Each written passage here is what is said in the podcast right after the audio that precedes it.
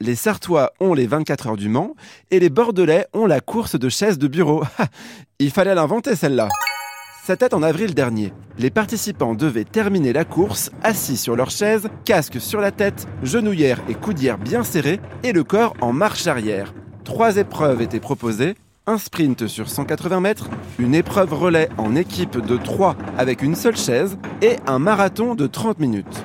L'objectif de cette dernière manche, faire le maximum de tours de piste dans le temps imparti.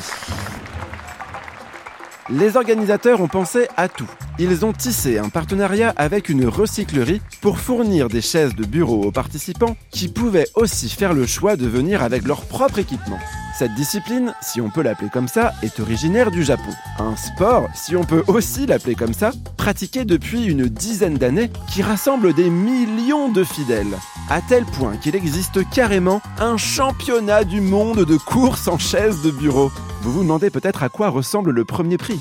Accrochez-vous à votre siège, le grand vainqueur repart avec un sac de riz de 90 kilos Eh oui Revenons à Bordeaux, où la course était organisée dans un but plus sérieux tout de même.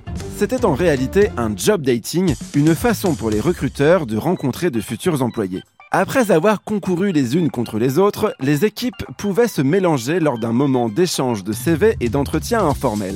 Vous pouviez vous faire embaucher par des hôtels, des banques, des restaurants et même le site de paris en ligne BetClick. 30 équipes étaient inscrites pour la première édition qui s'est tenue cette année, où tout s'est déroulé comme sur des roulettes.